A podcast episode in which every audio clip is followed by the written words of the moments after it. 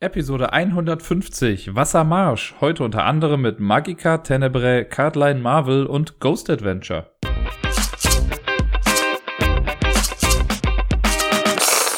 Hallöchen und herzlich willkommen zur neuesten Folge vom Ablagestapel. Ohne größere Umschweife steigen wir einfach direkt ein mit den Spielen, die ich letzte Woche gespielt habe. Es sind nicht ganz so viele, aber ein paar Neuigkeiten sind dann doch noch mit dabei. Den Anfang macht allerdings ein Spiel, das ich letzte Woche auch schon mal einen Podcast hatte und etwas näher beleuchtet habe. Und zwar ist es Civilization New Dawn. Oder auf Deutsch ist es, glaube ich, äh, Civilization ein neues Zeitalter. Das habe ich nämlich nochmal über den Tabletop Simulator spielen können. Wieder mit Mikey, der beim letzten Mal schon äh, mitgespielt hat. Und der Tobi war auch noch mit am Start. Und wir haben uns ein Dreier-Match geliefert. Und natürlich musste ich erstmal wieder die lange Erklärung machen, damit Tobi auch auf dem Stand der Dinge ist. Der hat das Spiel nämlich vorher auch noch nicht gespielt und nur das im Podcast quasi gehört. Äh, deswegen einfach nochmal alles durchgehen. Dabei ist Mikey fast eingeschlafen. War auch schon was später. Und dann haben wir aber losgelegt und wir haben gar nicht so viel länger gemacht als gedacht. Also ich, wir hatten gehofft, dass wir so um 10, glaube ich, durch sind. Ne, um 11, glaube ich, durch sind. Wir haben bis halb zwölf oder so gemacht. Also eine halbe Stunde überzogen. Irgendwie so war es, glaube ich. Äh, zu dritt funktioniert es auf jeden Fall auch ganz gut. Und ja, ich kann gar nicht viel Neues dazu sagen. Also ich habe auf jeden Fall mega verloren. Ich habe von diesen, ich, man braucht ja quasi, ich sage jetzt mal drei Siegpunkte, drei Siegbedingungen muss man ja erfüllen. Auf jeder Karte eins. Ich habe nicht eine erfüllt. Während Tobi durchgerusht ist wie sonst irgendwie was. Der hatte lustigerweise aber auch den gleichen Anführer, den ich beim letzten Mal hatte, von den Sumerern, äh, wo man immer noch eine extra Ressource bekommt, wenn man einen Barbaren killt. Das scheint echt stark zu sein, möchte ich jetzt mal sagen, weil ich habe damit gut gewonnen. Tobi hat damit jetzt gut gewonnen. Mikey war aber echt gut hinterher. Ähm, der hat, glaube ich, die Franzosen dieses Mal gehabt und ich hatte die People of the Steppe. Ich weiß gar nicht mehr, wie das genau hieß, aber es war, war ein okayer Effekt, den ich dazu hatte. Ich war im Kampf und in der Verteidigung besser, wenn ich in Grassland oder, oder in den Hügeln war. Und Mikey konnte mit den Franzosen, konnte, glaube ich, extra Control-Tokens irgendwie hinsetzen, wenn er Weltwunder gebaut hatte. Ich glaube, irgendwie so war der Effekt. Naja, und ich habe so ein bisschen vor mich hingebaut. Ich war eigentlich die ganze Zeit relativ alleine unten in meiner Ecke. Das war, glaube ich, auch der gleiche Startplatz wie im Spiel äh, gegen Mikey. Tobi hatte den Platz, auf dem Mikey das letzte Mal war. Und Mikey hat jetzt einen neuen Platz, weil wenn man zu dritt spielt, gab es dann halt eine neue Hauptstadt. Und er meinte, für ihn war es ein bisschen schwierig, weil bei ihm der Startplatz komplett von Land umgeben war und er halt keinerlei Wasser oder so hatte. Das Ding ist ja zum Beispiel, man kann ja Städte maturen lassen, also sie entwickeln. Es geht immer dann, wenn um eine Stadt herum komplett Kontrollmarker, also eigene Kontrollmarker sind und die auch noch verstärkt wurden. Wenn das geschehen ist, dann ist eine Stadt verstärkt und produziert zum Beispiel auch mehr Handelsgüter. Und das äh, ist einfacher, wenn Wasser an der Stadt dran ist, weil auf Wasser legt man keine Kontrollmarker. Und Tobi hatte zum Beispiel jetzt die Stadt, da sind nur zwei Landfelder direkt dran gewesen. Das heißt, wenn er die beiden besetzt hat, eins davon ist ein Bergfeld, das ist ein kleines bisschen schwieriger dann natürlich. Äh, aber wenn man die beiden besetzt hat, ist die Stadt schon entwickelt. Bei mir waren es vier Felder immerhin. Mikey hatte alle sechs Felder drumherum und das ist dann natürlich ein bisschen krasser. Und generell musste er sich einfach sehr weit ausbreiten. Er hatte auch viel Platz zum Ausbreiten. Ähm, aber irgendwie hat es nicht ganz so hingehauen. Er hätte, glaube ich, auch nicht mehr lange gebraucht und hätte dann gewonnen. Und hätte die ganzen anderen Siegbedingungen hinbekommen. Ich war noch meilenweit weg. Ich habe zwar so ein bisschen auf Lücke gebaut. Ne? Ich wollte so, ich hatte ein Ziel vor Augen, was ich halt schaffen wollte, und dann wollte ich loslegen aber ich bin nicht mal bis zu diesem ersten Schritt gekommen. Ich hatte auch mit den Barbaren hin und wieder was zu tun, die haben mir dann Sachen kaputt gemacht. Ähm, das ist halt dann dieser Random-Faktor, ne? Die bewegen sich ja einfach wahllos, wird ja wirklich ausgewürfelt, wo die sich hinbewegen. Und da kann man halt echt schon mal Pech haben. Äh, was halt ganz nett ist, ist, dass man, wenn man die Felder der Barbaren überbaut, dass sie dann auch nicht mehr wiederkommen, dann sind die halt wirklich weg. Aber bis es soweit ist, hat es dann doch noch ein bisschen gedauert.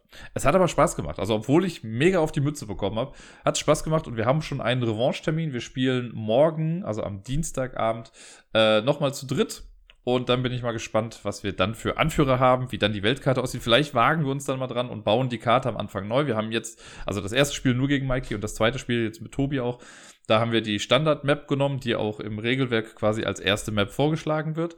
Es gibt aber einen Weg, um die Map selber zu bauen. Und da da würde ich mich vielleicht einfach dran legen oder dran setzen, meine ich, und die äh, dann mit den Jungs zusammen bauen. Da kriegt jeder so ein paar Teile am Anfang. Man kann dann seine Hauptstadt bauen. Also ich glaube, vier Teile werden am Anfang in der Mitte einfach hingelegt. Und dann legt man irgendwie an den Rand seine Teile, wo auch die Hauptstadt mit dabei ist und so. Dann kann man die ein bisschen freier bestimmen, die Weltkarte. Äh, wenn dann irgendwie Löcher auftauchen, wird dann noch Wasser aufgefüllt und also Sachen. Das könnte ich mir ganz spannend vorstellen, wenn man alleine schon beim Worldbuilding noch ein bisschen, äh, ja, mit eingreifen kann und gucken kann, okay, vielleicht gehe ich dahin, wo weniger Berge sind, wobei Berge an sich auch gut sind, weil dann ist man auch abgeschotteter. Naja, war auf jeden Fall eine spaßige Sache. Ich muss mal gucken. Es gibt äh, in dem Tabletop Simulator Modul gibt es zum einen die ganzen äh, Anführer, die es halt im Haupt, also in einem normalen Spiel gibt, und da gibt es welche von Boardgame Geek. Ich weiß nicht, ob das irgendwie eine offizielle Variante ist oder so, aber da sind auf jeden Fall noch mal so viele, ich glaube noch mal zehn oder zwölf äh, Anführer und Völker dementsprechend auch, die man auch spielen kann. Ich mal, muss ja jetzt mal recherchieren, ob das wirklich offizielle Varianten sind oder ob das einfach nur ein User irgendwie gemacht hat. Weil das würde natürlich noch mal ein bisschen mehr Varianz in das Ganze mit reinbringen.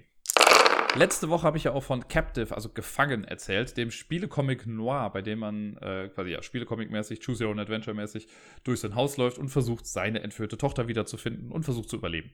Fand ich ja mega gut, hat mir super viel Spaß gemacht und ich habe ja schon quasi mich gefragt letzte Woche auch, äh, ob es da noch andere von dieser Noir-Reihe gibt und ja, gibt es. Und Magica Tenebrae ist ein Noir-Teil aus dieser Reihe. Und den habe ich mir letzte Woche zugelegt, weil mich das dann doch mal interessiert hat, ob die auch so thematisch und so cool sind. Und ich habe das jetzt mittlerweile, ich glaube, dreimal oder viermal gespielt. Ich muss sagen, zweimal bin ich relativ schnell gestorben, deswegen habe ich das nicht so wirklich als Lauf gezählt. Äh, zweimal konnte ich aber schon weiter in die Geschichte vordringen. Ich habe einen ganz guten Überblick jetzt erstmal bekommen über das, was so passiert. Einmal jetzt sogar, ich würde sagen, bis fast zum Schluss und habe aber dann kurz vor knapp doch noch verkackt. Ähm, ja, Magica Tenebrae. Erstmal nur storymäßig, was machen wir da? Wir sind ein junger Magier, aber ein dunkler Magier. Wir haben so einen kleinen Familiar, das ist so eine Mischung aus, also im Prinzip ist es ein fliegendes Schwein, aber halt in sehr klein und sieht eigentlich ganz süß aus, wenn er nicht so die ganze Zeit finster reinblicken würde. Grix heißt er, also G-R-I-X. Der begleitet uns, der schreibt unser Tagebuch und es äh, beginnt damit, dass wir einen so einen riesigen Dämon hervorbeschwören oder so einen Oberteufel, keine Ahnung genau, was das ist äh, und mit dem so ein bisschen Deal aushandeln. Der ermöglicht uns das wohl irgendwie, dass wir halt das große Arcana beherrschen können und deswegen gut zaubern können. Das hängt auch noch ein bisschen mit diesem Kriegs zusammen. Das ist wohl so ein kleiner Abgesandter von diesem Dämon, der uns da ein bisschen unterstützt. Und wir wollen jetzt aber noch mehr erlangen, noch mehr Macht haben. Und dieser Teufel sagt dann, okay, pass auf, du hast Eier, das, das akzeptiere ich, das finde ich gut. Wenn du es schaffst, die und die, ich glaube, irgendeine so Hohepriesterin oder sowas zu töten, gebe ich dir die Power alles easy. Dann sagt er, ja, okay, alles klar. Und dann zieht man los. Ne? Dann geht das los mit dem Choose Your Adventure Teil, dann kriegt man die Regeln nochmal zu sehen. Äh, und dann, wie auch schon bei den anderen Spiele-Comics, man sieht ein Panel, man kann nach links und nach rechts gehen, dann muss man zu einem bestimmten anderen Panel blättern.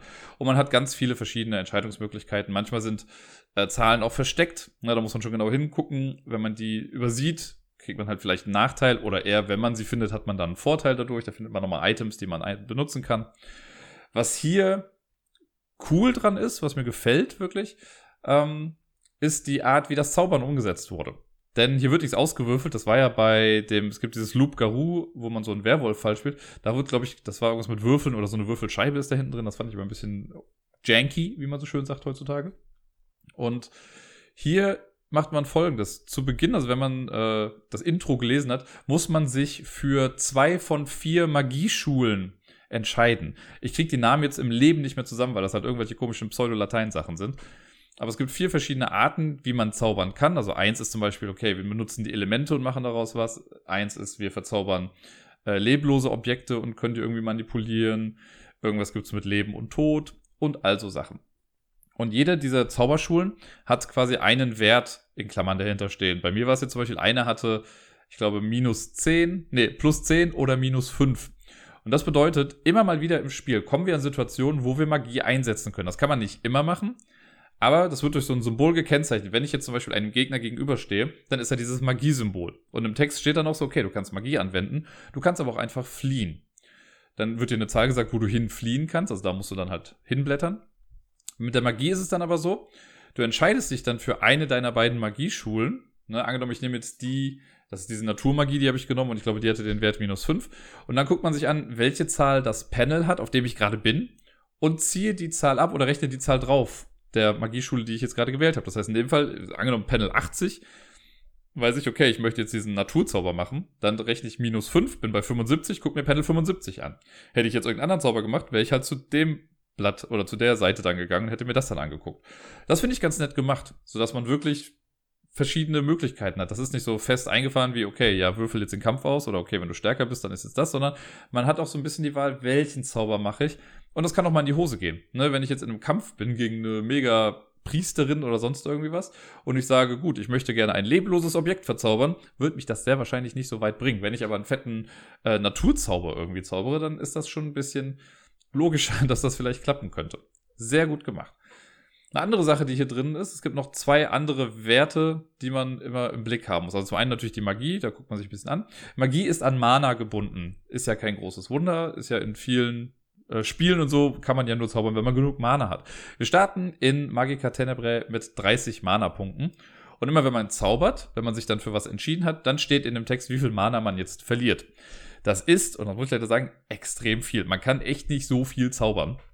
Also, keine Ahnung, den Runs, die ich jetzt gemacht habe, habe ich, ich glaube, drei, höchstens, allerhöchstens viermal was zaubern können. Ich weiß nicht, ob das darauf ausgelegt ist. Vielleicht habe ich einfach immer nur die wirklich starken Sachen gewählt. Aber das äh, ging sehr schnell zu Neige. Also ich weiß noch, mein erster Zauber war direkt so, okay, du verlierst sieben Mana. What? Okay. Und einmal habe ich auch zehn Mana verloren oder so. Und ich glaube, im Finale kann ich mal sagen, spielen die auch ein bisschen damit. Ne? Je mehr Magie du einsetzt, desto schwächer bist du am Schluss. Kann auch sein, dass das jetzt nur der eine Weg war, den ich jetzt gemacht habe. Äh, aber da muss man halt ein bisschen mit haushalten. Was ich ganz nett finde, ist, ähm, weil man kriegt ja erst, nachdem man den Zauber gewirkt hat, gesagt, wie viel Mana der gekostet hat. Wenn ich jetzt also zum Beispiel nur noch drei Mana übrig habe, ich sage, okay, ich mache den Naturzauber, blätter zu der Seite und dann steht da, okay, du verlierst sieben Mana, kann ich ja nicht ins Minus gehen. Und da finde ich es aber ganz nett, dass sie dann sagen, okay, wenn du mit weniger Mana einen Zauber wirkst, funktioniert der trotzdem, aber du hast dann halt einfach null danach. Ne? Also wenn ich jetzt mit drei Mana sage, ich möchte, mache den und den Zauber, da steht, du verlierst sieben, dann verliere ich halt die drei, bin auf null. Der Zauber funktioniert trotzdem. Ich muss dann nicht nochmal irgendwie zurückblättern oder so. Das würde ja so ein bisschen, ich nenne es jetzt mal die Immersion, rausnehmen aus der ganzen Geschichte. So finde ich das ganz nett gelöst. Noch ein Wert, den es gibt, ist die Finsternis. Das Ganze ist ja, wir erinnern uns, Spielecomic noir, also düsterer gehalten. Bei Captive, weil hier Tochter entführt, wir müssen rumgehen, Leute töten, äh, also rumschießen, ballern und irgendeinen so Kult aufhalten. Und hier bei Magica Tenebrae haben wir halt, habe ich ja schon gesagt, wir wollen der größte Zauberer aller Zeiten werden oder sowas oder Magier und Dämonen, Pakt schließen und sonst was. Und natürlich geht das ein bisschen auf die Moral. Der Finsternis-Track, so nenne ich ihn mal, startet bei 10. Das ist einfach ein Wert von 10. Und immer mal wieder im Spiel werden wir vor moralische Entscheidungen gestellt, die eventuell, je nach Entscheidung, unsere Finsternis höher treiben. Beispiel, das jetzt nicht aus dem Buch ist, ich sage jetzt einfach mal, du kommst an eine Kreuzung, da steht ein kleines Kind mit einem Lolli. So, jetzt kannst du dich entscheiden, okay, ich gehe einfach an dem Kind vorbei und möchte den Weg weitergehen. Dann passiert eh nichts. Du kannst aber auf das Kind zugehen. Angenommen, da steht da eine Zahl, gehe zu 12. So, dann gehst du zu Panel 12, da siehst du dann das Kind. Ne, das Kind sagt irgendwie, oh, das ist der beste Lolli, den ich in meinem Leben je gegessen habe. Ich werde ihn nie hergeben. Dein Interesse ist geweckt. Möchtest du den Lolli haben? Ne? So quasi. Und dann hast du vielleicht die Wahl. Okay, entweder kannst du versuchen, das Kind zu überreden, dir den Lolli zu geben. Ne? So gehe zu dem und dem Panel, wenn du mit dem Kind reden möchtest. Oder möchtest du äh, Griegs, deinen kleinen äh, hier Begleiter, auf das Kind loshetzen, damit er dem Kind wehtut und dir dann den Lolli gibt. Beides valide Optionen, würde ich jetzt mal so sagen, wenn das wirklich der beste Lolli aller Zeiten ist. Ähm, Und je nachdem, für was man sich da entscheidet, wenn ich jetzt dann natürlich, ne, das Reden wäre jetzt natürlich auch, komm, willst du mir den nicht geben? Und vielleicht gibt er den dann auch. Manchmal ist ja Nettigkeit vielleicht auch gar nicht so schlecht. Aber man kann natürlich auch den brutalen Weg gehen. Das hat so ein bisschen was von Black and White, dem Computerspiel von früher. Da gab es ja auch immer eigentlich den guten Weg, der länger gedauert hat, und den bösen Weg, der mega schnell ging, aber so ein bisschen für Rufschaden gesorgt hat. Ist es halt dann so, ne, ich sag dann, äh, hier Griegs, mach ihn fertig, Griegs fliegt dahin, zerhackelt das Kind in Teile oder so und ich nehme den Lolli, dann steht da sowas wie, okay, erhöhe deine Finsternis um fünf. Und es kann im Spiel halt mal vorkommen, dass man Charakteren begegnet, die ähm, deine Aura spüren. Und dann wird halt sowas gesagt wie, okay, wenn deine Finsternis jetzt höher als 13 ist, dann gehe zu dem Panel, ansonsten gehe hier hin. Und so muss man halt immer ein bisschen haushalten damit. Ich weiß nicht, wie oft das halt im Buch vorkommt. Ich hatte jetzt einen Encounter, wo das mal wichtig war. Und das fand ich eigentlich ganz cool gelöst. Ähm, und deswegen, ne, man versucht natürlich, klar, wenn man das Buch liest, es ist ja nur ein Buch, man hat jetzt nicht so die krassen Konsequenzen. Man kann ja zur Not auch einfach nochmal von vorne anfangen. Deswegen, ich bin ja auch jemand, ich probiere ja gerne mal auch Sachen aus. Deswegen habe ich hier und da mal vielleicht gesagt, ja, Kriegs, mach doch mal. Aber ich war auch mal wieder nett, ne? Also da hat einer irgendwie um Hilfe gebeten und so und ich hätte den einfach sterben lassen können. Und hab dann gesagt, ja, komm, ich helfe dir mal, ne? Und dann finde ich halt cool, wie die Leute auch darauf reagieren. Dann, die sagen dann auch wirklich sowas wie, oh, das hätte ich von Ihnen jetzt aber nicht gedacht. Sie sehen ja eigentlich ein bisschen böse aus. Haha. und ich äh, werde niemanden verraten, dass ich sie gesehen habe. Und schwupp sind die weg. Das sind so die wichtigen Aspekte dieser ganzen Geschichte in Magica Tenebrae. So, was halte ich jetzt davon? Also, wenn ich das jetzt vergleiche mit dem anderen Noir-Comic, muss ich sagen, Captive gefällt mir um Längen besser. Vielleicht ist es einfach dieses etwas kleineres Setting. Das spielt ja wirklich nur in dem Haus und dem umliegenden Anwesen. Äh, aber das ist ein bisschen komprimierter. Das ist so ein kleines bisschen der gleiche, äh, in Anführungszeichen, Kritikpunkt, den ich schon hatte mit vielen Time Stories-Fällen, weil ich die kleineren kompensierteren Fälle einfach mehr mochte, weil man da irgendwie die Auswirkungen seiner Handlungen besser nachvollziehen konnte. Ne? Wenn ich solche, es gab diesen Fall äh, mit diesem, Hollywood-Fall, der in einem Haus gespielt hat. Wenn ich das da in mehreren Runs gemacht habe und gesehen habe, okay, wenn ich in dem Run die Tür zulasse, dann kommt der Mörder nicht da rausgesprungen. Äh, aber wenn ich dann durch das Fenster reingehe, kann ich ihn überraschen und was weiß ich was. Also, das war für mich logischer. Wenn ich aber auf so einer riesigen Weltkarte spiele und sage, okay, in dem einen Dorf habe ich äh, nicht den linken Baumstamm Stamm umgedreht und deswegen habe ich fünf Tage später äh, ein gebrochenes Bein. Keine Ahnung. Ne? Aber so zusammenhangslos wirkt das manchmal. Und so ähnlich fühlt sich das hier so ein bisschen an. Da sind so Entscheidungen, da kann ich von Anfang an einfach nicht so ganz absehen, was bringt mir das? Na, allein sowas wie, ja, okay, geh links oder geh rechts. Klar, das sind so Erfahrungswerte. Na, aber relativ, direkt am Anfang, die erste Entscheidung, die man eigentlich, oder die zweite Entscheidung, die man im äh, Buch fällt, ist sowas, ja, okay, willst du links lang gehen oder willst du rechts lang gehen? Naja, gut, keine Ahnung. Ne? Dann steht auch so, okay, wenn du links lang gehst, notier dir dieses Kennwort. Wenn du rechts lang gehst, notier dir dieses Kennwort. Hat null gebracht, dieses Kennwort. Das hat mir bis heute nichts gesagt, was das eigentlich genau sollte. Aber okay. Ähm, manchmal ist das mit den Kennwörtern auch ganz gut. Aber ja, es ist auf jeden Fall eine, ne, es wirkt halt so ein großes Ding. Man ist halt auch über Tage unterwegs, so zwei, drei Tage, glaube ich. Und das wirkte für mich halt nicht so eng verpackt, weil halt manchmal dann noch einfach zwischen zwei Panels ein halber Tag vergeht oder sowas. Das finde ich halt schade. Da passt das in dem, weil dieses Captive ist kleinteiliger erzählt. Vielleicht ist es das, vielleicht kann ich das so besser erklären. Ne, man, bei Captive kriege ich halt Raum für Raum mit, wo ich gerade hingehe. Bei diesem Magica Tenebrae war halt jetzt auch so, okay, ich bin in einem Haus, ja, geht's zu dem Panel und schwupps war ich in einem Wald. So, okay, dann halt nicht viel Story dazwischen. Mag ja auch sein, dass da nicht viel passiert ist, aber irgendwie reißt mich das einfach ein bisschen raus. Ähm, der Grafikstil ist auf jeden Fall komplett anders als Captive. Captive war wirklich ja mehr realistisch gehalten. Ich habe wirklich jetzt lange überlegt, wie ich das irgendwie formuliere. Ich kann mich gerade noch nicht darauf festlegen, ob ich den Grafikstil gut finde oder nicht von Magica Tenebrae. Der ist comiclastiger. Ich habe nichts gegen Comics, ich mag ja Comics total gerne. Ich fand ja auch die ersten Ritter war ja extrem comiclastig und auch der Sherlock-Fall war ja auch so, äh, ja, süß, comicmäßig gemacht, sag ich mal. Das hier ist so ein komisches Bastardwesen aus süß und scary. Am ehesten, und ich weiß, wahrscheinlich schreien da jetzt viele auf und sagen, was, das ist doch was ganz was anderes. Aber am ehesten vergleichen würde ich den Grafikstil von Magica Tenebrae mit One Piece. Falls jemand One Piece kennt. Was ich jetzt damit meine ist, ne? Bei One Piece gibt es so viele verschiedene Figuren. Ne? Das ist nicht so kohärent gezeichnet. Also, ne, nehmen wir einfach nur mal Ruffy. Das ist so ein dürrer Typ, der halt sich lang machen kann oder so, ne? Dann haben wir irgendwie Frankie, den großen Zimmermann. Wir haben Chopper als Tier. Dann Leute, die einen riesigen Kopf haben. Also, da ist keine an sich keine Kohärenz in der Zeichnung drin. Ne? Die sind einfach alle sehr ausdrucksstark gezeichnet, aber jeder wirklich irgendwie in seinem eigenen Stil. Man erkennt noch, dass das alles ein Universe ist. Also ne, in seiner Gänze betrachtet passt das dann doch wieder irgendwie alles zusammen. Aber ich meine, so von der Physis her und allem sind die alle schon sehr unterschiedlich. Die meisten zumindest. Ne, so NPCs sehen jetzt vielleicht dann doch eher mal irgendwie gleich aus, aber man weiß schon, wenn so ein Typ kommt, der vielleicht einen riesigen rechten Arm hat, aber dafür einen ganz kleinen, schmächtigen linken, der wird wahrscheinlich irgendwas mit der Story zu tun haben, weil sonst hätten die sich nicht so viele Mühe gegeben, das so hervorzuheben. Hier ist es ähnlich. Unser Hauptcharakter, dessen Name mir übrigens komplett entfallen ist, ich weiß gar nicht, wie der heißt, ähm, nicht, dass ich das bei Captive gerade wüsste, ne? aber es fällt mir gerade absolut nicht ein, wie der Typ heißt. Äh, der ist so super spindeldürr und ich habe wirklich viel zu lange gebraucht, um zu verstehen, was von ihm eigentlich seine Hände sind. Das sieht irgendwie so ein bisschen komisch aus. Der trägt auch immer so einen komischen Mantel und sowas. Und das hat irgendwie alles nicht so geholfen. Der ist so ein bisschen düster gezeichnet. Fand ich schon schwierig. Also ist auf jeden Fall kein, in Anführungszeichen, Identifikationspotenzial damit da. Dann hat er dieses komische kleine fliegende Schwein mit dabei. Man muss sich halt auch bewusst sein, ja gut, das ist eine Welt, in der Magie existiert und so. Ja, aber das schon. Und dann trifft man irgendwann auf einen, der aber halt zwar klein ist, dick, so einen riesigen Kopf hat, wo der alleine der ganze Kiefer größer ist als unser ganzer Kopf. ja, damit, das fand ich ein bisschen schwierig. Ich weiß nicht, ob es jetzt besser gewesen wäre, wenn man das in so einem realistischen Stil gepackt hätte, weil man natürlich sich dadurch auch eine ganze Menge Freiheiten einräumt äh, und mehr Möglichkeiten hat in der Gestaltung. Ich weiß, ich habe nichts dagegen, sagen wir mal so. Ne, ich finde es jetzt nicht schlecht.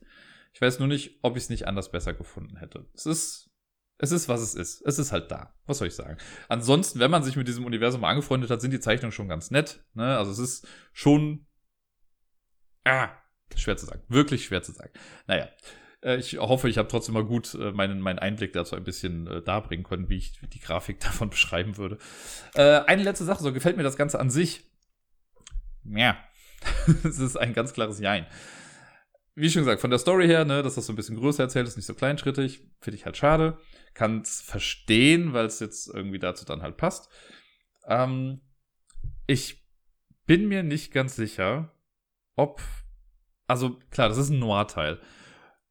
Ich könnte mir vorstellen, wenn man das im Laden sieht, ich weiß nicht, ob da jeder darauf achtet, dass er jetzt einen Noir-Comic davon in der Hand hat. Also angenommen, äh, keine Ahnung, ein Vater geht in den Spieleladen, weil äh, Kind zu Hause die ersten Ritter und den zweiten Fall davon irgendwie auch gespielt hat und total hellauf begeistert war von diesen süßen, knuddeligen Comic-Grafiken. Äh, und das halt ganz nett fand. So, und jetzt sagt der Junge oder Kind oder was auch immer, sagt so, hey, hier, Papi, Papi, ich will noch einen davon haben. So, wenn jetzt jemand nicht so geschult darin ist, geht er in den Laden, vielleicht sieht so, ah, das sind Spiele-Comics und greift sich dann die Dinger raus. Bei Captive, finde ich, kann man vom Cover her noch sehen, dass das schon was Düsteres ist, weil da ist ein düsteres Haus drauf. Bei Mag und hinten drauf steht ja auch Text. Ich meine, bei Magica Tenebrae steht auch hinten Text drauf und so. Aber das Cover an sich ist halt dann ja doch schon eher comiclastig gemacht. Ne? Ist zwar auch was düsterer in so einem dunklen Grün, aber so Magica Tenebrae, wenn man das sieht, diese Grix alleine zum Beispiel, guckt zwar grimmig, aber das hat halt schon so ein bisschen Appeal. Es ist halt quasi so ein Agro-Patamon, quasi, was damit rumfliegt. Digimon-Fans wissen, wovon ich spreche.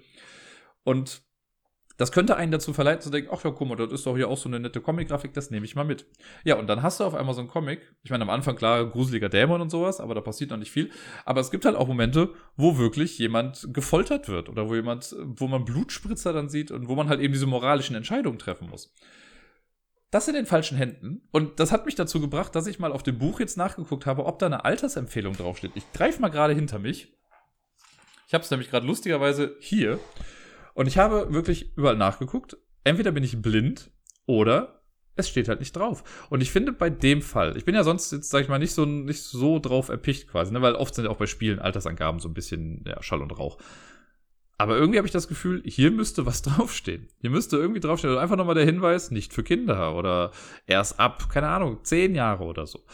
Das würde ich so ein bisschen als äh, Hinweis geben. Guck mal, ich lese euch mal vor, also vorne hier Spiele Comic Noir, man sieht dieses Kriegsding, da steht zwar unten drauf Noir, aber wer weiß denn heutzutage schon großartig, was das eigentlich heißt?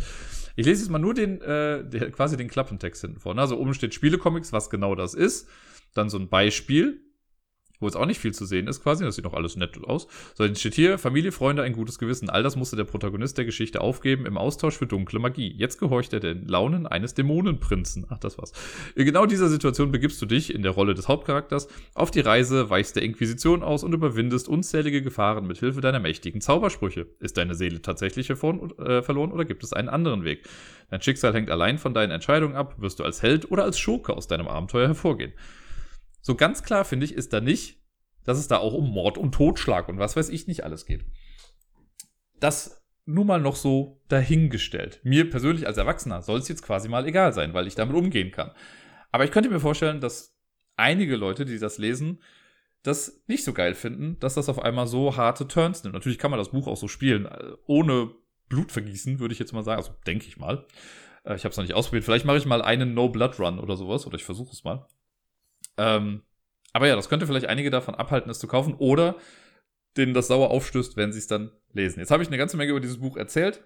Ich glaube, ich habe das allumfänglich auch irgendwie wiedergegeben, was meine Gedanken dazu sind. Sie sind sehr wirr. Ich werde es auf jeden Fall noch weiterspielen. Ich möchte es ja auf jeden Fall auch beenden. Ich glaube, ich habe bisher von diesen ganzen Spielecomics eins wirklich mal beendet und das war die ersten Ritter. Da habe ich es am Ende geschafft, genug von diesen Banderolen oder sowas da zu finden äh, um zum Ritter gekürt zu werden. Ich habe weder Sherlock zu Ende gespielt, Loop Garou habe ich irgendwann aufgegeben. Captive, da habe ich auch noch nicht bis zum Ende durchgespielt. Und jetzt das hier, da bin ich halt auch, glaube ich, bis zum Schluss irgendwie gekommen und habe dann kurz vorher noch verkackt. mit dem möchte ich es auf jeden Fall mal versuchen. Es gibt auf jeden Fall auch noch eine ganze, also man sieht so eine Map irgendwann mal, ne, und dann hat man so grob eine Richtung, in die man jetzt geht. Ich habe eine Seite davon, also eine Hälfte, habe ich jetzt grob gesehen. Die andere habe ich noch komplett außer Acht gelassen. Vielleicht gehe ich mal auf die andere Seite und gucke mal, was da so alles passiert. Ist ja auf jeden Fall mal spannend. Das ist halt das Tolle an diesem Choose Your Own Adventure. Man kann sich ja aussuchen, was man macht. Ähm, ja, das war es auf jeden Fall jetzt erstmal zu Magica Tenebrae, der Spielecomic Noir von Pegasus. Am Wochenende war Alüt, mein Moderator aus Twitch. Der war in Köln, weil er beruflich hier war.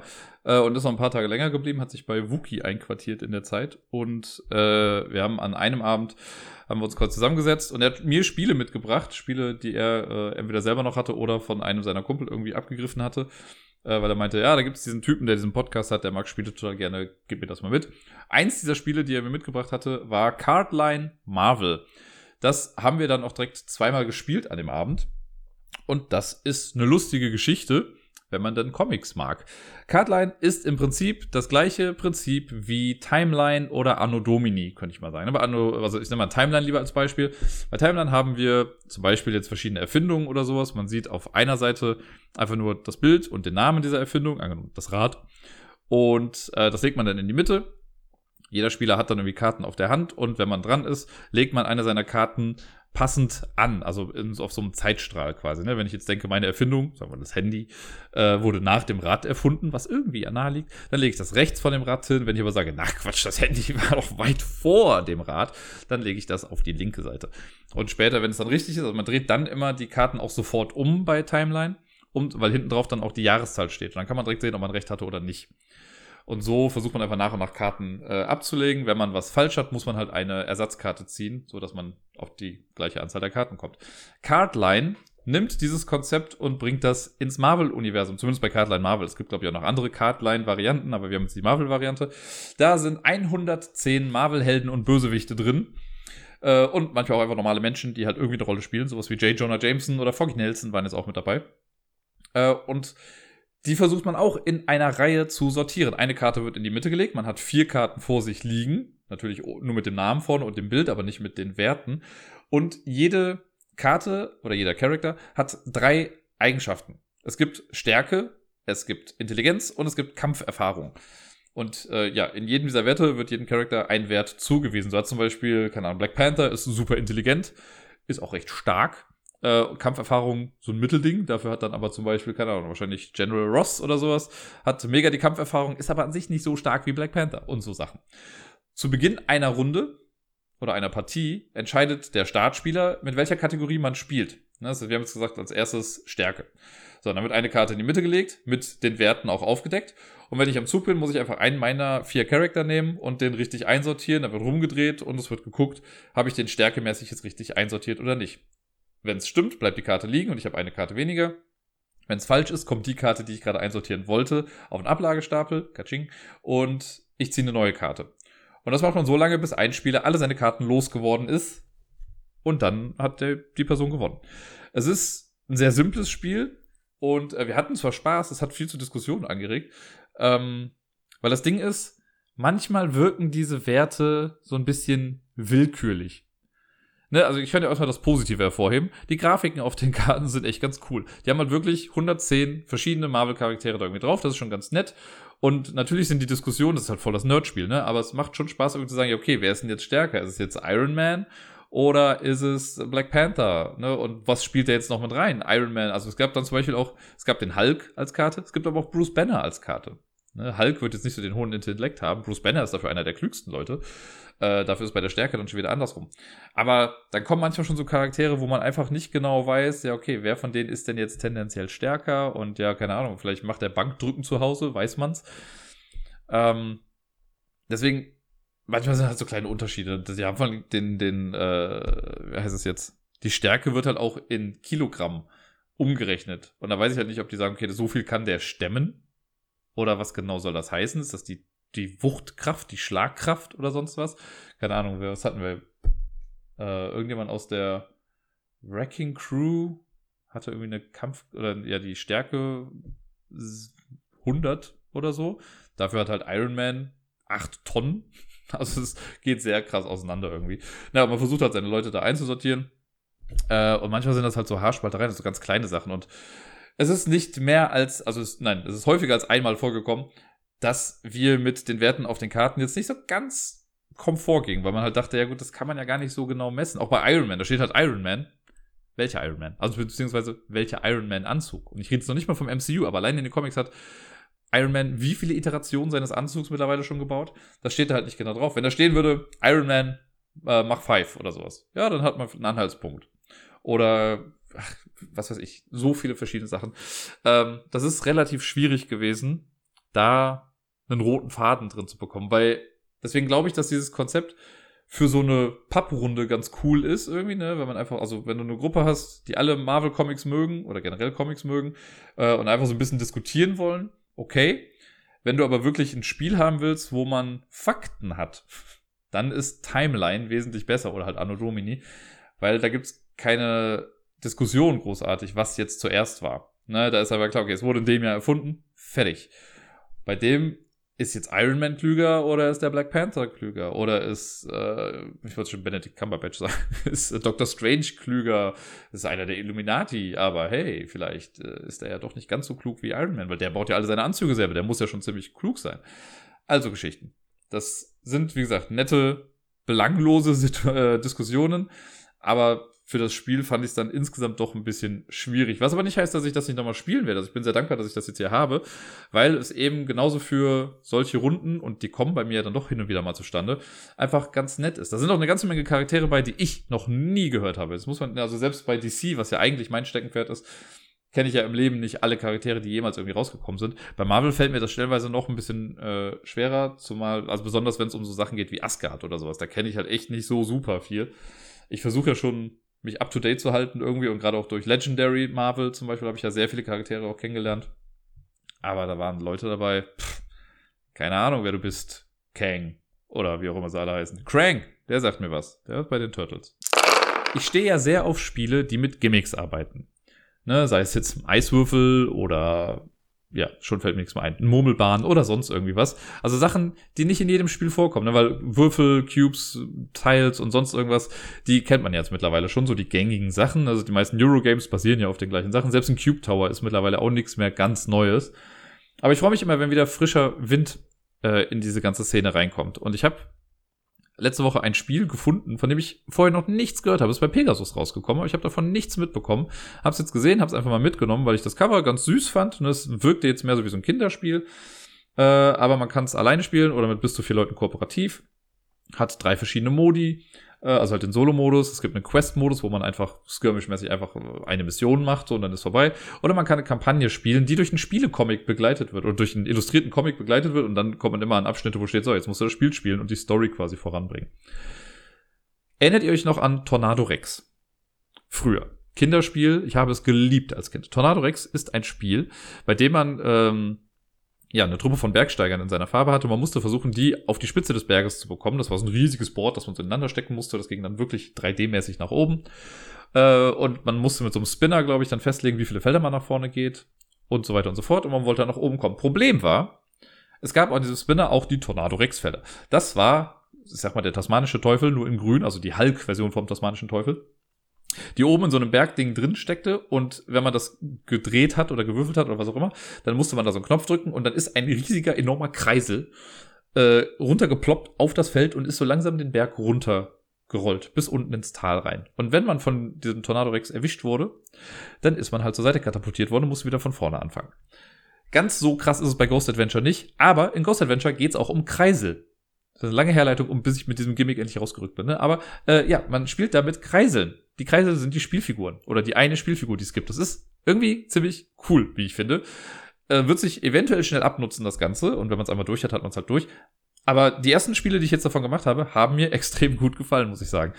Die Story ist irgendwie, wir sind in so einer tierischen Welt, also die Tiere haben halt Jobs und sowas, äh, kommen irgendwelche Ein äh, Invasoren, nennen wir sie mal so, so ein böser Zauberer. Und wir sind eine kleine Maus, die mit ihrem magischen Kreisel umherflitzt im ganzen Land und äh, Hilfe holt oder Sachen organisiert oder was auch immer. Ich habe anfangs erstmal gar nicht genau verstanden, was man da macht. So, wenn man die Anleitung irgendwie liest, muss man sich das erstmal irgendwie in den Kopf rufen. Aber das Spiel ist so dead simple. Und zwar gibt es vier Bretter. die extrem lagig sind. Also ich glaube, die sind sogar fünflagig oder sowas. Ne? Also wer Spaß an Double-Layered Playerboards hat, also Playerboards, die man vor sich hat, die aber so zwei Papplagen haben und die obere ist aber so ausgestanzt, damit die Sachen, die man dann auf bestimmte Felder legt, nicht rausrutschen und sowas. Äh, die werden damit ihre helle Freude haben, denn die sind halt fünffach gelayert. So dass du mehrere Ebenen auf einer Seite hast und wenn du es rumdrehst, sind halt nochmal andere Ebenen da. Also die spielen damit echt ganz gut, das ist super nett gemacht. Ähm, und in der einfachsten Variante würde ich mal sagen, du hast ein Board vor dir. Es gibt einen Startplatz für den Kreisel, da muss man den drin starten. Und dann musst du drei Symbole abfahren. Ne, manchmal sind das halt so, das sind so Pfade, die man sieht, aber manchmal muss man auch eine Ebene nach oben springen. Das geht aber nur mit bestimmten Sprungfeldern oder du musst dich auf die andere Seite teleportieren. Das geht dann nur mit Teleportationsfeldern. Es gibt Löcher in der Map, wo du wirklich durchfallen kannst. Wenn du das machst, bist du raus. Es gibt so lila Lava-Pits oder sowas. Wenn man da reingeht, ist man auch raus. Und so versucht man quasi, ich nenne es jetzt mal Pickup and Deliver mäßig, einfach bestimmte Routen abzufahren, um eine Mission zu schaffen. Wenn man mit mehreren Leuten spielt, ist es so, dass dann hat man meistens irgendwie so vier Bretter, die man durchgehen muss. Und man wechselt sich ab. Es gibt immer eine Ecke an diesem Board. Da war ein kleiner Cut drin, weil ich gerade vor den Hustenanfall bekommen habe. Äh, es gibt eine Ecke in diesem Board, wo kein Rand ist. Da ist so ein kleiner Pfeil dran. Und wenn ich jetzt von Board A zu Board B muss, dann muss man das über diese Ecke dann machen. Und dann gehe ich halt mit meiner freien Ecke an den Startplatz des anderen Boards und lass den so ein bisschen darunter sliden oder runterhüpfen. Und dann macht die nächste Person mit ihrem Board weiter und macht auf ihrem Board das Ziel. Und es geht dann so lange, bis alle durch sind. Wenn man jetzt mit weniger als vier Leuten spielt, dann haben manche Spieler halt zwei Bretter oder ja, drei wahrscheinlich nicht, aber zwei. Wenn man alleine spielt, die ersten Missionen sind auch so, dass man nur auf einem Board spielt und das Ganze mal versucht. Es gibt aber auch Missionen, wo du dann halt wirklich alleine ähm, ja, umpacken musst und auf ein anderes Board gehst und da dann weitermachst. Und manchmal Sachen, wo du quasi den Kreisel auch hochwerfen musst und das Board rumdrehst und dann wieder auffangen musst. Also der Schwierigkeitsgrad zieht sich sehr schnell an. Ne? Man fängt irgendwie sehr locker an mit, ja, geh mal da zu dem Schiff und das war's. Und später ist okay, geh zu dem Schiff, bring quasi dann das Holz von dem Schiff zu dem Arbeiter, der macht daraus dann eine Waffe, die bringst du dann dem Krieger und dann musst du auf die andere Seite und noch, noch kämpfen. Richtig, also ein kleiner Geschicklichkeitsparcours ist das dann. Und das Ganze funktioniert. Also, wie gesagt, ich weiß noch nicht, ob sich das nicht irgendwie relativ schnell abnutzt. Aber jetzt gerade finde ich es echt interessant und sehr cool und irgendwie super ansprechend. Die grafische Illustration ist super. Das sieht klasse, das könnte ein Yellow-Spiel sein. So, damit ihr das irgendwie einordnen könnt für die Leute, denen das was sagt. Und ja, man macht eigentlich an, man hat das Brett und bewegt den Kreisel so ein bisschen hin und her. Das ist gar nicht so einfach, weil dadurch, dass es manchmal so echt enge Passagen sind, kommt der Kreisel schneller an den Rand dran und das bremst die Rotation des Kreisels. Es sind sogar zwei verschiedene Kreisel mit dabei. Das finde ich sehr cool. Es gibt einen Kreisel, Standardkreisel, den dreht man mit der Hand an, fertig, der dreht sich. Das muss man aber halt ein bisschen üben, bis man das ganz gut kann. Es gibt aber auch einen, ich nenne es jetzt mal Beyblade-Starter. Das heißt, man hat so ein äh, etwas größeres Ding in der Hand, so ein rundes Ding. Da steckt man den Kreisel unten rein und dann kommt so eine ja, eine Kette, sag ich mal, äh, kommt dann, der Starter ist das, der kommt von der Seite da dran. Der Kreisel an sich hat so ein kleines Zahnrad auch an der Mitte. Äh, das befestigt man zusammen und dann zieht man diesen Starter da raus und dann dreht sich der Kreisel halt auch ganz schnell. Das muss beides geübt werden. Und man hat, glaube ich, im Normalfall darf, man, hat man drei Versuche, um zu sagen, okay, das ist jetzt der Run, den ich jetzt mache. Und äh, ja, dann muss man halt loslegen. Wenn man es beim dritten Mal nicht richtig hinbekommt, muss man halt gucken, dass man es damit dann schafft. Ansonsten kannst du nochmal neu starten. Und je schneller sich der Kreisel dreht, desto stabiler ist er natürlich und desto besser funktioniert das Ganze auch. Aber der wird dann im Laufe der Zeit natürlich immer langsamer. Und dann, auch wenn man hin und her springt und also Sachen, ist das, also man glaubt gar nicht, wie intensiv man so einen Kreisel beobachten kann. Ich war dann ja echt und dachte, okay, das ist jetzt ein bisschen läppisch, eigentlich den Kreisel hin und her zu bewegen. Und dann spätestens beim dritten Board so, komm schon, das schaffe ich noch, das schaffe ich noch, das schaffe ich noch. Sehr viel Emotion bei diesem Spiel. Ich könnte mir vorstellen, dass das für Kinder noch quasi auch sogar ein bisschen schwierig ist, weil das verlangt schon motorisch einiges ab. Es gibt Karten, die sind ein bisschen einfacher, da sind die Wege relativ straight, aber es gibt auch so richtige verwinkelte Sachen oder du musst dich dann an so einem Loch vorbei navigieren. Das stelle ich mir schwierig vor, wenn du zum einen darauf achten musst, dass du das Board, sag ich mal, sauber hältst, weil es kann auch schnell passieren, dass wenn du das zu sehr kippst, dass der Kreisel zwar dann auch in die Richtung geht, aber schon nicht mehr kontrolliert da lang fährt, sondern rutscht. Und auch das ist blöd, weil dann gerät er auch so ein bisschen ins Wanken. Das kann man vielleicht mal nutzen, irgendwie, wenn man schnell irgendwo hin möchte. Man weiß, da ist die Bahn frei. Äh, aber alles in allem ist es schon besser, den kontrolliert irgendwie da lang zu führen, damit er nicht irgendwo aneckt und so. Und das also ich würde das gerne mal mit Kindern testen. Ich muss das irgendwann mal demnächst mit Kindern spielen, einfach nur um zu gucken, wie die das finden. Das Starten an sich ist ja schon ein bisschen schwierig. Da steht in den Regeln auch drin, dass nicht unbedingt der Spieler, der mit dem Startboard anfängt, der sein muss, der den, äh, der den, den Twister, wer ist das, den Kreisel startet. Das heißt, wenn du jetzt mit Kindern spielst, kannst du auch sagen, okay, der Erwachsene startet den Kreisel und das erste Kind fängt dann sofort an auf dem Board. Das finde ich auch ganz cool. Ähm, wenn man mit mehr Leuten spielt, dann gibt es auch so Felder, mit denen man äh, nochmal neu anfangen kann. Das sind so, ich weiß gar nicht, Zaubertränke heißen die irgendwie. Und auf jedem Board gibt es halt ein Startfeld, das ist so eine blaue Spirale. Wenn man da hinkommt auf einem Board, ist das so eine Art Checkpoint. Das heißt, wenn ich jetzt drei Bretter machen muss, habe das erste geschafft, lande auf dem zweiten und im zweiten verkacke ich dann, dann könnte ich halt so einen Zaubertrank nehmen und dürfte auf dem Startplatz wieder anfangen. Man muss dann aber auch quasi so ehrlich sein und sagen, ja gut, alles, was ich nach Erreichen dieses Checkpoints gemacht habe, muss ich jetzt nochmal machen, weil ich habe ja nicht danach gespeichert. Und das kann man dann so lange machen, wie man diese Zaubertränke hat. Dann gibt es so Felder, wenn man die erreicht, dann kann man auch einen Zaubertrank sich wieder zurückholen. Ja, eigentlich ist es das. Also wirklich nur Kreise von A nach B bewegen, ein paar Hindernissen vorbei. Super Dexterity Game, aber schön illustriert auf dem Kreise, kommen auch so Sticker drauf. Das finde ich auch so super.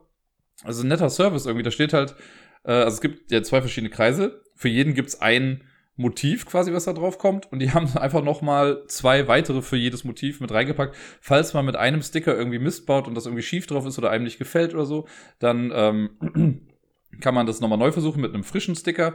Und der Kreisel an sich kann ja mal sein, dass der irgendwie auf den Boden fällt oder sonst was. Und es kann sein, sagen die, dass das dann halt davon kaputt geht. Das wäre ja blöd, wenn der Kreisel am Arsch ist und man kann es nicht mehr spielen. Deswegen haben die so einen Kreisel gemacht, dass du die, die Spitze abmachen kannst da ist so ein Stab quasi in der Mitte und das kann man irgendwie aufschrauben. Und sollte das kaputt gehen, kann man das abnehmen und die haben vier Ersatzspitzen damit drin. Das finde ich, haha, spitze. Also Ghost Adventure, Leute, von Pegasus. Mich würde einfach mal sehr interessieren, wie andere Leute das sehen. Vielleicht ist es wirklich auch nur dieses Novum, dass ich äh, noch nie einen Kreisel irgendwie so in einem Spiel gesehen habe. Wie gesagt, Tornado Rex war da noch so das Einzige. Aber mir macht das gerade echt viel Spaß und ich finde es äh, einfach eine sehr, sehr nette Idee. Tut mir übrigens leid, wenn das jetzt bei Ghost Adventure so wirr klang, aber dadurch, dass ich jetzt gerade echt viele Hustenanfälle gerade hatte, war es ein bisschen schwierig, irgendwie äh, einen roten Faden dadurch zu bekommen. Aber ich glaube, es ist durchbekommen, dass ich das Spiel ganz gerne mag. Das letzte Spiel, das ich letzte Woche gespielt habe, wir sind quasi schon am letzten Punkt dieser Liste angekommen.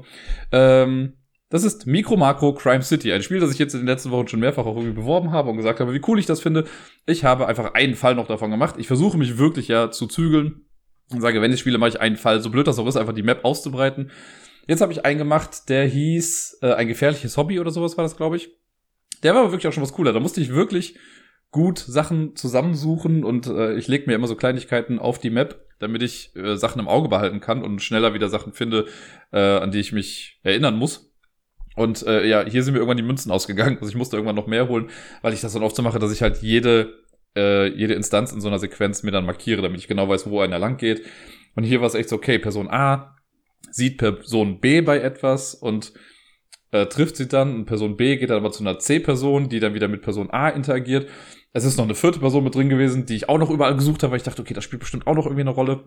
Weil im Profi-Modus ist es ja so, dass man nicht äh, entlang geleitet wird anhand der Fragen, sondern man sieht nur das Intro und muss sich dann den ganzen Fall erschließen und alles suchen, was mir viel mehr Spaß macht, als mich von Frage zu Frage entlang zu hangeln. Aber man läuft halt auch Gefahr, dass man irgendwas übersieht. Weil wenn dann irgendwie eine Frage kommt wie, ja, wo ist denn dies und jenes? Das hatte ich hier auch wieder. Ich dachte eigentlich, ich hätte alles. Und dann hieß auf einmal ja, aber, also als Beispiel, äh, wo ist der linke Schuh? Und ich so, was? Hä? Und dann ging es halt nochmal zurück und guckst dir alles genau an, bis du dann die Lösung dazu findest. Finde ich aber trotzdem cool. Es macht nach wie vor Spaß. Ich habe jetzt noch, ich glaube, vier Fälle, die ich noch machen kann. Danach ist es dann endgültig vorbei. Es sei denn, es kommen jetzt irgendwelche Promo-Sachen raus, die sie da versteckt haben und die jetzt noch nicht irgendwo aufgetaucht sind als offizielle Fälle. Ich hoffe ja sehr, dass es da noch ein paar versteckte Sachen gibt. Herzlich willkommen zur Top 10 Liste des heutigen Tages. Wir sind ja gerade in der Elementenreihe und heute, wie der Titel ja eventuell auch schon suggeriert, sind wir beim Element Wasser angekommen. Ich hoffe sehr, dass meine Stimme übrigens mitmacht. Wie ihr vielleicht mitbekommen habt, gab es jetzt eben ein paar mehr Cuts. Meine Stimme hat sich gerade dazu entschlossen, äh, ja, ein bisschen häufiger in Husten und in einen Frosch im Hals umzuschwingen. so wie jetzt gerade. Ich hoffe einfach sehr, dass das jetzt noch klappt bis zum Schluss. Deswegen, äh, ohne große Umschweife, die Top 10 Spiele mit Wasser, die irgendwas mit Wasser zu tun haben, nicht in denen jetzt wirklich physisches Wasser vorkommt. Ich habe erst überlegt, was ich da so kenne. Da fallen mir aber auf spontan nur zwei Spiele ein, die es aber nicht verdient hätten, in so eine Liste zu kommen. Deswegen sind es einfach Spiele, in denen generell irgendwie was hervorkommt. Auf Platz Nummer 10 ist Die neuen Entdecker von äh, ist es, glaube ich. Schon ein relativ alter Spiel, ich glaube das älteste Spiel auf dieser Liste. Ja, ist es. Und äh, ja, da geht es quasi darum, dass man mit einem Schiff auf der Weltkarte umhersegelt und so nach und nach äh, Inseln erschließt oder entdeckt. Daher der Titel man ist aber die meiste Zeit eigentlich auf dem Wasser unterwegs und immer wenn man eine Insel entdeckt hat, kann man dann anlegen und äh, Leute da lassen. Also hier Kundschafter oder sowas heißt das dann, glaube ich. Und ja, dann versucht man quasi mit den Völkern, die da sind, auch irgendwie in Kontakt zu treten. Also man deckt so Hütten auf, das ist es im Prinzip. Aber man ist die meiste Zeit auf dem Wasser unterwegs und es ist ein sehr schönes Spiel, wie ich finde. Man hat nachher halt auch so eine schöne Map, wo ganz viele Inseln drauf sind. Finde ich einfach ein sehr, sehr schönes Spiel. Es hat übrigens einen Mechanismus, den ich jetzt äh, noch kurz näher äh, erläutern müsste, denn Geld ist in dem Spiel immer relativ knapp. Und es ist immer so, wenn man einen bestimmten Wert unterschreitet, ich weiß gar nicht mehr genau, was es war, unter fünf Gold oder so, was man dann hat, dann würfelt man den Goldwürfel und man kriegt so viel Gold, wie man erwürfelt hat. Alle anderen Spieler kriegen ein Gold mehr als das, was man erwürfelt hat. Das finde ich irgendwie super spannend, weil man versucht halt schon so ein bisschen Haus zu halten mit dem Geld, damit jemand anders vielleicht vorher diesen Wert unterschreitet und dann würfelt, damit man etwas mehr bekommt als der davor. Fand ich immer sehr faszinierend und äh, ja, ist mir noch sehr im Gedächtnis geblieben von diesem Spiel. Auf Platz Nummer 9 ein Spiel, das ich erst vor, das heißt erst, vor zwei, drei Monaten oder so mal hier im Podcast hatte, und zwar World of Yoho. Das ist das Spiel, wo man einen Piraten spielt, und äh, das Ganze, also die Spielfiguren sind Handys. Das heißt, jeder Spieler braucht die App auf dem Handy, im besten Fall. Man hat so eine große Karte mit Feldern, die so groß sind wie ein Smartphone. Äh, und dann bewegt man quasi die Handys per Bewegungssensor quasi von Feld zu Feld und durch das Handy durch, also auf dem Bildschirm sieht man dann, wo man gerade gelandet ist. Und dann macht man so ein bisschen Pickup in Deliver, man kann gegeneinander kämpfen. Und ja, ich finde es nach wie vor cool. Es war ja damals auf meiner Liste der Most Unique Games irgendwie, weil ich kenne kein anderes Spiel, bei dem man so ein Smartphone mitbenutzt. Also wo wirklich die App und das Smartphone Spielgegenstand sind und ja, essentiell wichtig. Man kann es theoretisch auch nur mit einem Handy spielen, aber es macht schon mehr Spaß, wenn man irgendwie Handy gegen Handy auch kämpfen lässt und sowas. Auf Platz Nummer 8 ein Spiel, und ich meine sogar, ich habe es letzte Woche mal kurz erwähnt, sogar zwei der Spiele, die hier drin vorkommen. Äh, auf Platz Nummer 8 habe ich das Spiel Bermuda. Bei Bermuda geht es darum, dass wir, ich glaube, tauchen. Das ist ein kooperatives Spiel und man versucht, äh, auch wieder so ähnlich wie bei Hanabi, Kartenstapel richtig zu ordnen, meine ich. Ich habe es schon lange nicht mehr gespielt, aber es ist ein Spiel, das sehr gut simuliert, wie man unter Wasser wäre, denn man muss die Luft anhalten mit dem Spiel wenn man äh, irgendwie anfängt, jeder hat, glaube ich, Karten auf der Hand, macht man, gibt man ein Startzeichen und dann halten alle die Luft an und dann muss man versuchen, so schnell wie möglich Karten abzulegen. Und sobald einer wieder anfängt zu atmen, äh, atmen, also dann, der dann auftaucht, dann muss man unterbrechen und guckt, wie weit man gekommen ist.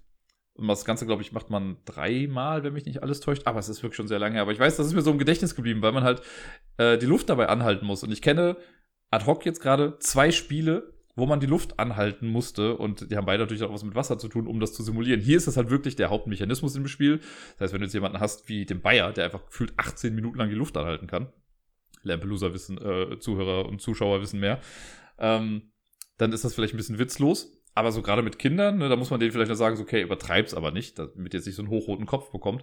Äh, aber so an sich, für so ein nettes kleines Spiel finde ich das eine ganz coole Idee und simuliert halt eben, wie gesagt, dieses Abtauchen ganz cool. Auf Platz Nummer 7 habe ich Tavarua. Ein Spiel, das ich selber gar nicht habe, das ich bisher in meinem Leben nur einmal gespielt habe, was ich aber so cool finde, denn da geht es um Surfen.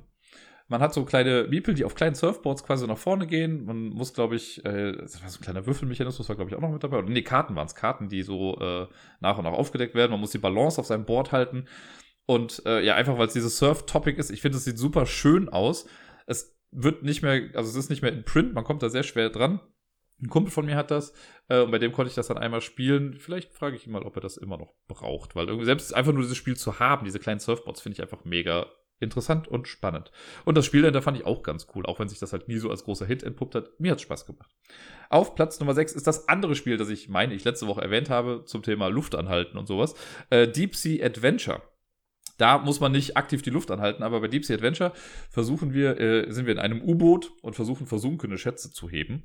Und äh, das Spannende daran ist, wir spielen zwar alle gegeneinander, aber alle Spieler teilen sich einen Sauerstoffvorrat. Und wenn wir jetzt alle irgendwie weiter abtauchen, man muss quasi, wenn man nichts hat, verliert man einfach einen Sauerstoff, wenn man dran ist. Aber je mehr Sachen ich versuche hochzutragen, umso mehr Sauerstoff verbrauche ich. Bin aber auch langsamer. Das heißt, wenn ich ganz weit unten bin und sage, gut, ich nehme mir 20 Sachen mit, dann verbrauche ich halt jede Runde auch 20 äh, Sauerstoff und ich kann nicht mehr so weit gehen, weil man würfelt immer mit zwei Würfeln, die eine 1, 2 oder 3 nur drauf haben. Und die Summe aus diesen beiden Würfeln ergibt dann, wie viele Felder ich gehen kann. Im besten Fall mache ich zwei Dreier, dann kann ich sechs Felder weit gehen, minus die Anzahl der Dinger, die ich gerade trage. Das heißt, wenn ich fünf Sachen trage, muss ich schon eine 6 würfeln, um überhaupt ein Feld weit zu kommen. Man kann aber auch Sachen wieder ablegen und so. Und man versucht, das ist ein bisschen Push-Your-Luck-mäßig, man versucht halt schon weit runterzukommen, weil weiter unten sind die wertvolleren Schätze. Aber wenn man zu weit unten ist, kommt man vielleicht nicht mehr zurück ins U-Boot und dann verliert man alles, was man hat. Deswegen vielleicht einfach nur die Billo-Schätze erstmal nehmen und damit wieder zurück ins U-Boot gehen, weil die hat man dann safe. Und man spielt dann mehrere Runden äh, und am Ende jeder Runde werden die Lücken quasi weggenommen. Das heißt, die Schätze, die eh ganz weit unten sind, kommen näher an das U-Boot dran und man hat dann doch eine Chance, da irgendwie dran zu kommen. Auf Platz Nummer 5, ein Spiel, das komplett unter Wasser spielt, was eine super coole grafische Gestaltung hat. Und ich habe, glaube ich, schon mal gesagt, ich wünsche mir mehr Spiele aus diesem Universum. Das ist das Abyss-Universum oder das Abyss-Spiel, wo wir äh, ja quasi eine Unterwasser-Zivilisation wirklich haben.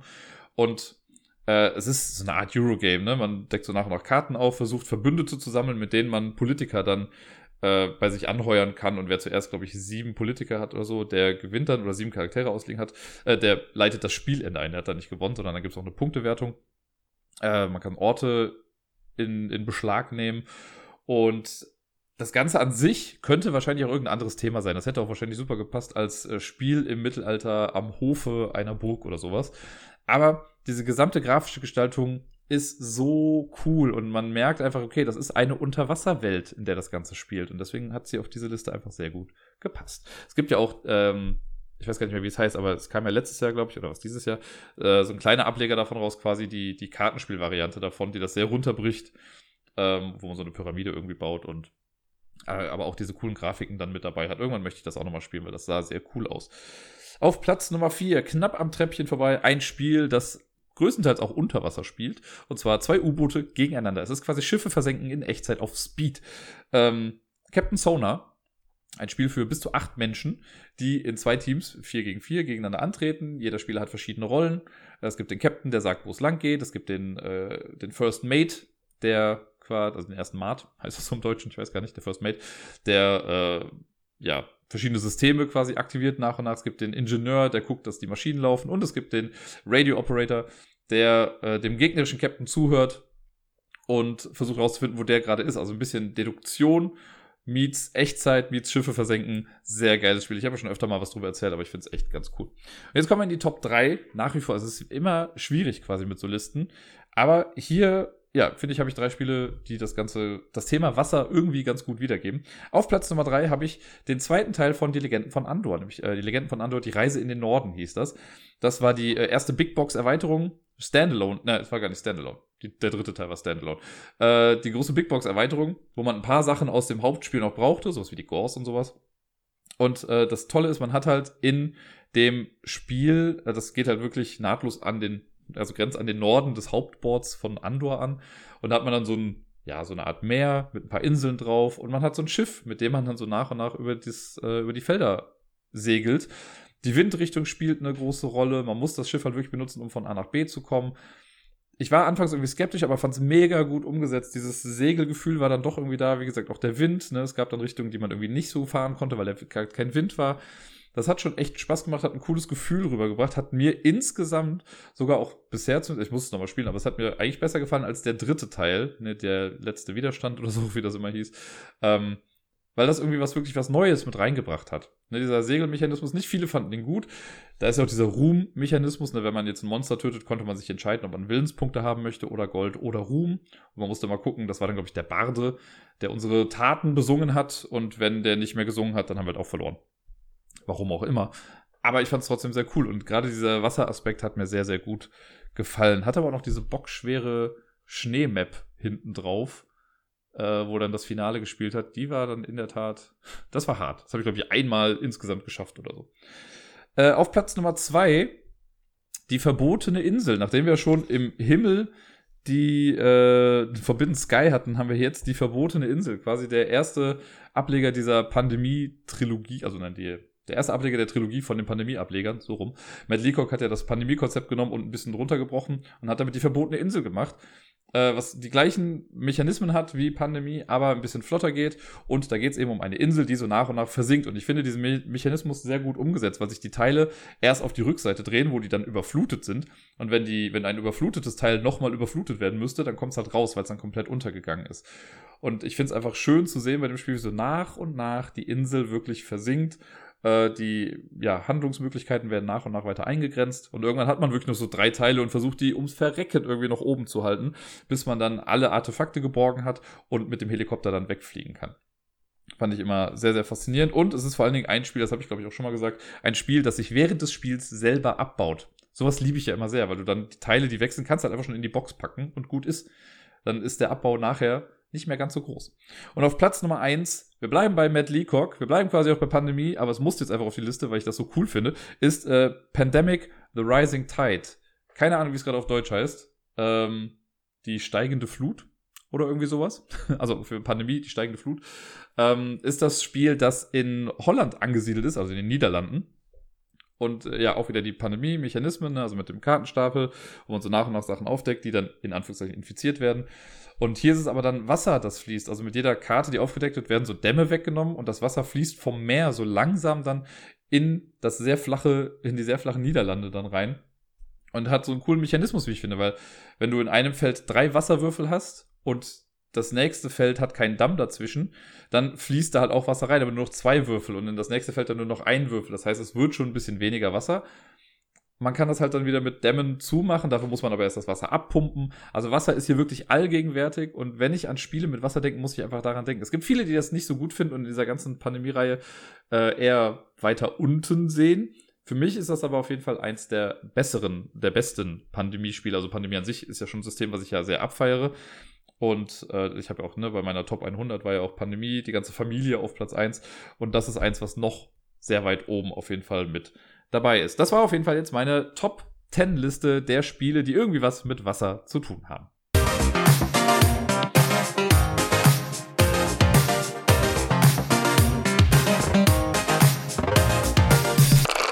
Und sonst so. Tja, ich habe ehrlich gesagt die letzten Tage überlegt, ob ich das sonst so heute ausfallen lasse. Ähm, jetzt gerade eben wurde ich in meiner Überlegung noch ein bisschen bestärkt eigentlich, weil meine Stimme ja so ein bisschen gekippt ist und ich dachte, ja komm, äh, der, der wichtige Teil ist im Kasten, aber für viele ist ja auch der und sonst so wichtig, der und sonst so Teil wichtig. Und äh, ja, der Grund dafür ist es halt, was nicht so Tolles letzte Woche passiert. Äh, etwas, das sich schon seit langer, langer Zeit angebahnt hat. Das ist jetzt nicht so, als wurde ich davon jetzt total überrascht. Aber äh, ja, es ist was äh, sehr Persönliches auch und ich habe halt schon in den letzten Wochen, wenn nicht sogar Monaten, ja, wahrscheinlich auch Monate, habe ich halt bestimmte Sachen nicht erzählt. Leute, die ich schon persönlich getroffen habe, denen habe ich das dann auch immer schon mal so erzählt.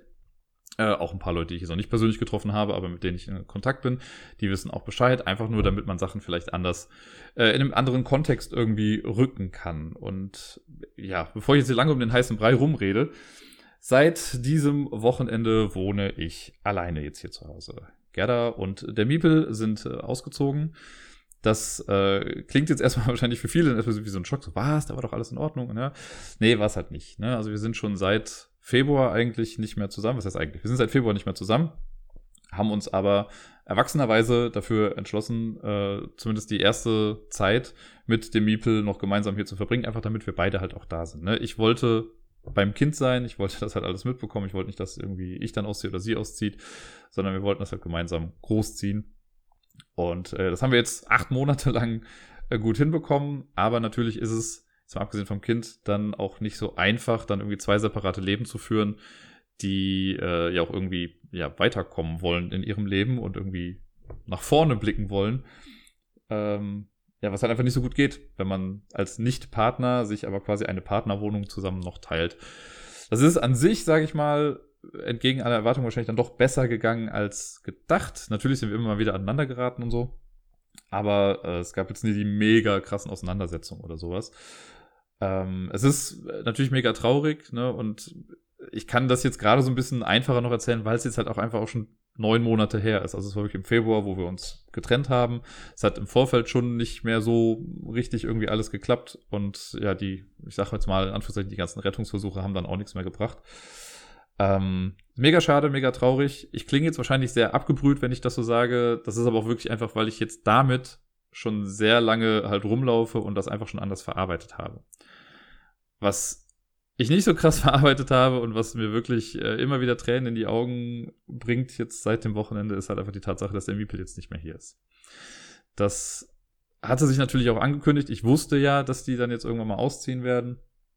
Äh, und doch hat es mich dann besonders jetzt letzten Freitag und am Samstag selber, also am Samstag war der äh, Auszug, hat mich das so krass eingeholt. Also die Momente, wo ich dann nochmal alleine mit dem Miepel war, ja, ich hatte irgendwie instant Tränen in den Augen. Ich habe jetzt auch gerade schon wieder ein bisschen äh, Hochstand.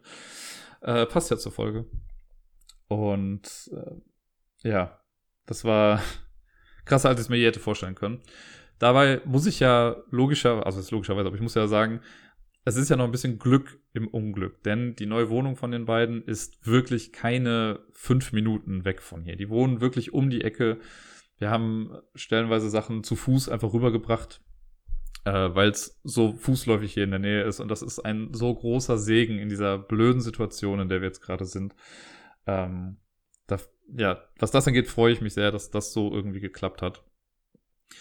Es ist auch gerade einfach logisch, dass der Miepel bei ihr ist, ne, weil sie wird halt noch am lebenden Objekt gefüttert, so wie ich das ja immer gerne formuliere. Ähm, und das ist einfach die ja, bessere, klügere Option gewesen. Ähm, ich werde erstmal, so gut es geht, hier in der Wohnung bleiben, in der wir jetzt halt zusammen waren die letzten Jahre. Äh, einfach damit ich auch näher ran bin, weil wenn ich mir jetzt noch eine neue Wohnung suchen müsste, wer weiß, ob ich hier eine finde, die halt genauso nah dran ist. Äh, es wird ein bisschen schwieriger jetzt natürlich dann für mich, äh, es ist mega, mega weird, gerade hier in der Wohnung zu sein. Ich habe am Samstag, nachdem der Umzug dann rum war, bei dem äh, Wookie und Alüt netterweise auch noch mit angepackt haben, das war ganz gut. Äh, aber als dann irgendwie alles rübergebracht war und ich drüben noch ein bisschen was mit aufgebaut habe, bin ich dann halt auch hier hingegangen und habe äh, ja schon ein bisschen was umgeräumt das ist, ich sag jetzt mal, der Vorteil, in Anführungszeichen natürlich, ne? ne ich habe halt jetzt das Wohnzimmer so, dass es nach meinen Bedürfnissen irgendwie äh, eingerichtet ist, mit einer großen, großen Spielecke für den Miepel auch auf jeden Fall. Das Kinderzimmer ist ja auch noch hier, beziehungsweise das Zimmer an sich ist da, die Möbel sind gerade nicht mehr hier, aber ich äh, bin gerade dabei, mir quasi neue Möbel dafür zu beschaffen, damit der Miepel eben hier auch ein Zimmer hat, und äh, irgendwann wird ja der Moment mal kommen, wo sie nachts nicht mehr gefüttert werden muss oder zumindest nicht am lebenden Objekt gefüttert werden muss. Äh, und dann soll sie halt auch wieder hier dann mal schlafen. Dann kann sie auch wieder mehr Zeit bei mir verbringen. Ich kann es kaum erwarten, bis es soweit ist. Ähm, ich habe jetzt, also ich meine, wir haben jetzt gerade Montag, Samstag ist das Ganze passiert, ne? Und ich habe sie, der Plan ist auf jeden Fall, dass ich sie auch jeden Tag sehe, dass ich sie auch zu mir hole, dass wir hier spielen, Zeit verbringen.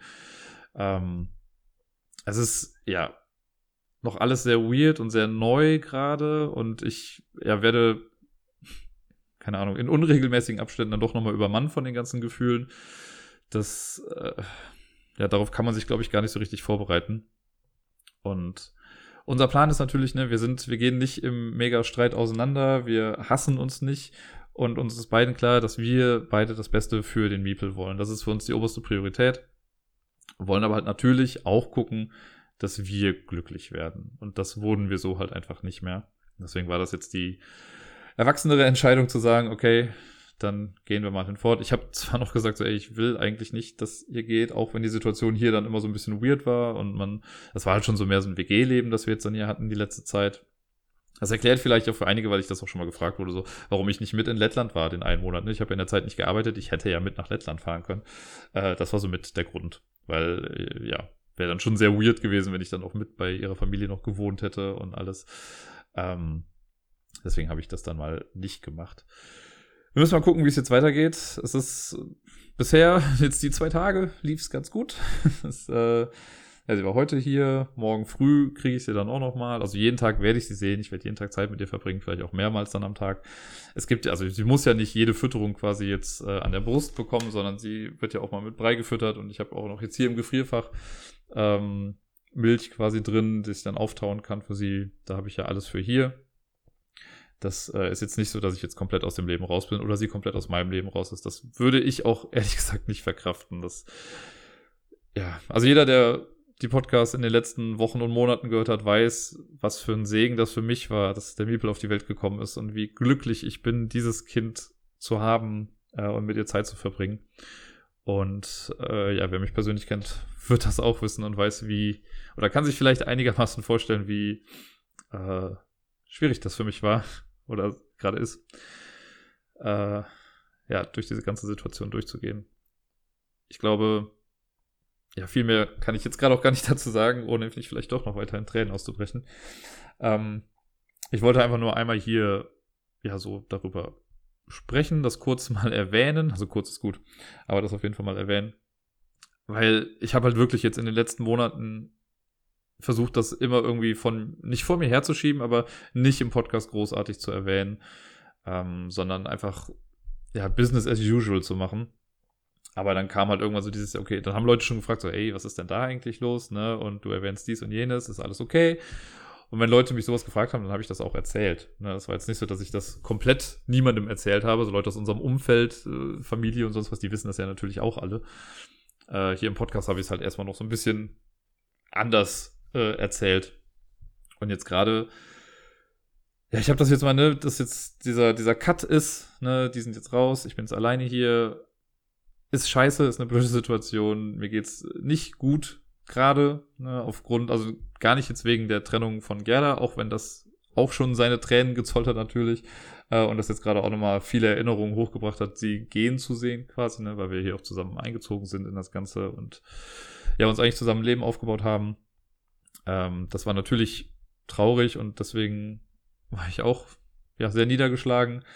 Äh, der Hauptgrund ist jetzt aber eigentlich ja die Tatsache, dass der Miepel nicht mehr hier ist. Ich glaube, ich wiederhole mich gerade auch einfach ein bisschen. Ähm, ja, das heißt in Zukunft, äh, wenn ihr sowas hört wie ja, der Miepel war wieder hier oder so, dann könnt ihr das auf jeden Fall besser einordnen. Ähm, das heißt jetzt nicht, dass es hier zum Selbst Selbsthilfe-Podcast wird und ich mich jetzt hier mal auskotze, aber mein Gott, ich bin jetzt seit vier Jahren hier in diesem Podcast und erzähle eigentlich immer so, was passiert und es war jetzt sehr, sehr schwierig für mich auch in den letzten Monaten dazu eigentlich nichts zu sagen. Jetzt ist es einmal raus, das heißt, ab jetzt kann ich auch offen quasi darüber sprechen. Ähm, was jetzt nicht heißt, dass ich jetzt hier, wie gesagt, jedes Mal auch darüber sprechen werde. Aber dann ist auf jeden Fall einmal alles in Anführungszeichen geklärt. Ja.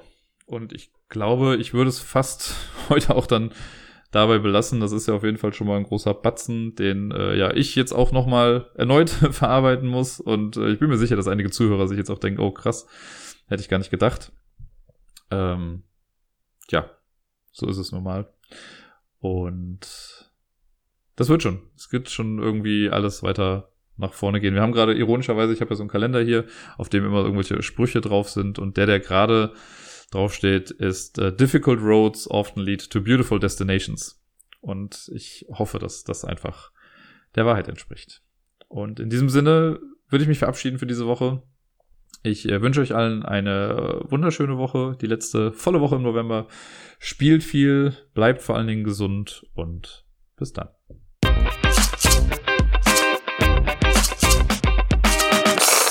Fühlt sich jetzt irgendwie weird an, nach dem und sonst so Teil nochmal ein Outro zu machen.